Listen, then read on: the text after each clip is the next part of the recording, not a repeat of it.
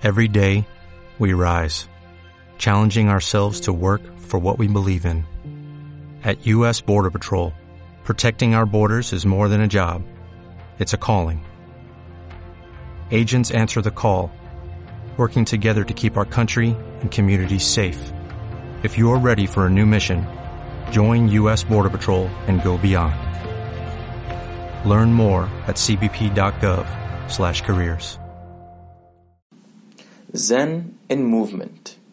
Shin, Ki, interior, Waza. Shin, Ki, Waza. Today, I am going to talk about Waza. What is Waza?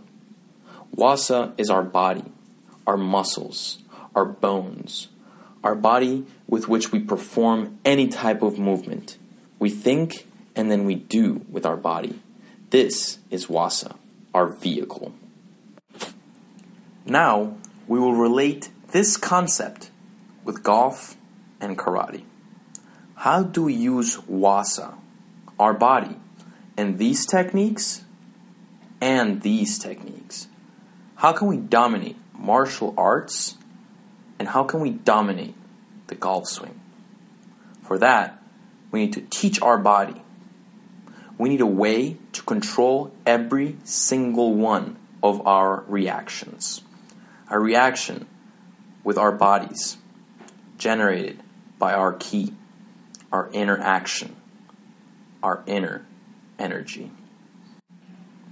If we unite these three forces, we can not only perform the technique, but also dominate it and execute it with success.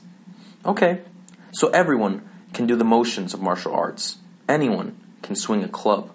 What does it mean to be good? To be excellent, to have a good swing, to be effective, to have good scores? How can I achieve powerful punches, powerful kicks? How can I be successful in combat and competition? We add the movement, the speed that accords to what we wish to achieve. In martial arts, this is the reaction. There is an external stimulus, and then comes the reaction. In other words, you must act. You must perform in that instant. You cannot think. In golf, the same applies.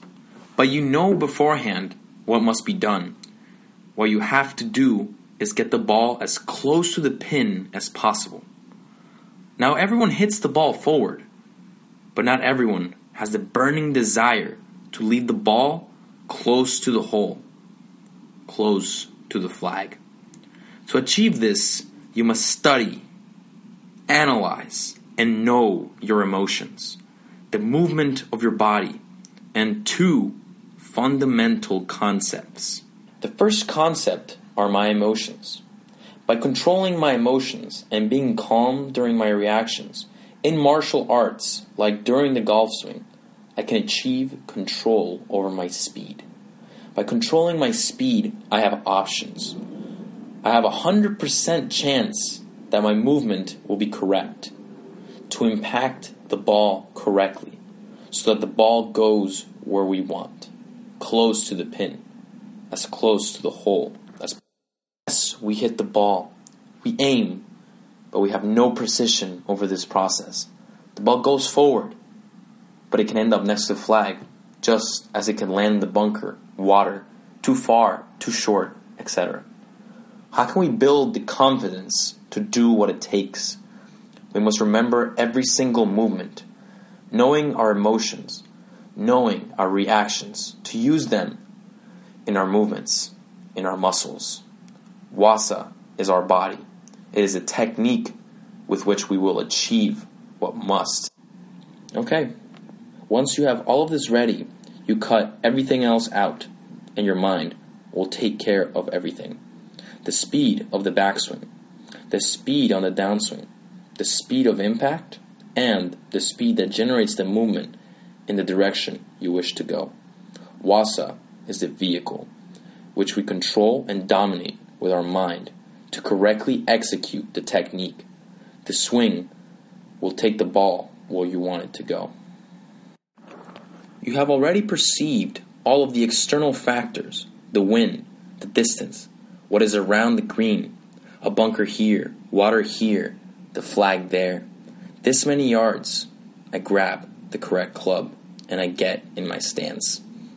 When you get in your stance, nothing else exists, only the distance and the point you you have already perceived all of the external factors.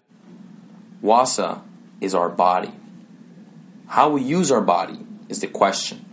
It is here where our program will teach you to have the patience to remember every movement that your body does to successfully execute what must be done when you need it. In golf, as in martial arts.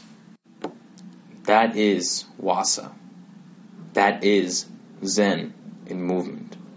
Absolute control over your movements and your technique. Waza.